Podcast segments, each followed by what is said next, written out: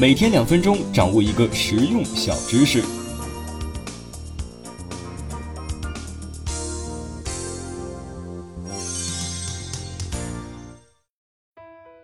哎，看到这个标题啊，你是不是还以为今天小知识要讲的是男欢女爱？No No No No No，不是的。我们今天要说的相悦定律啊，说的是一种。我们不妨留意一下身边的亲朋好友，我们喜欢的人通常具有哪些特征呢？我们喜欢他们是因为他们聪明吗？或者漂亮吗？或者有社会地位？其实啊，都不是的，仅仅是因为我们喜欢的人也喜欢我们。喜欢是一个互利的过程，这就是相悦定律。相悦定律呢，可以强化人际关系，在情感上产生相悦性。吉拉德的名字啊，对很多人来说呢，可能有点陌生，但是在销售界呢，他却是赫赫有名。他成功的秘诀呢，没有别的，就是让顾客喜欢他。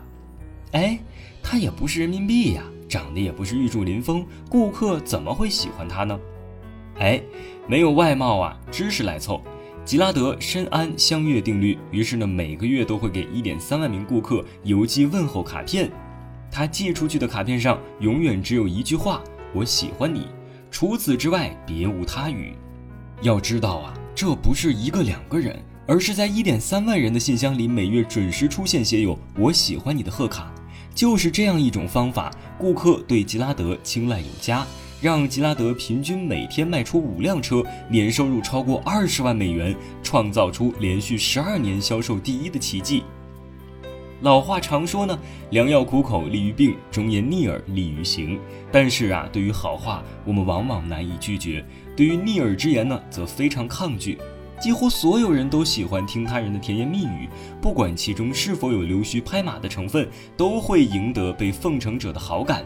所以，相悦定律告诉我们，需要谨防那些拍马屁的人，避免呀做出错误的决定或者掉入对方的陷阱。好了，今天就分享到这里，我们下期见。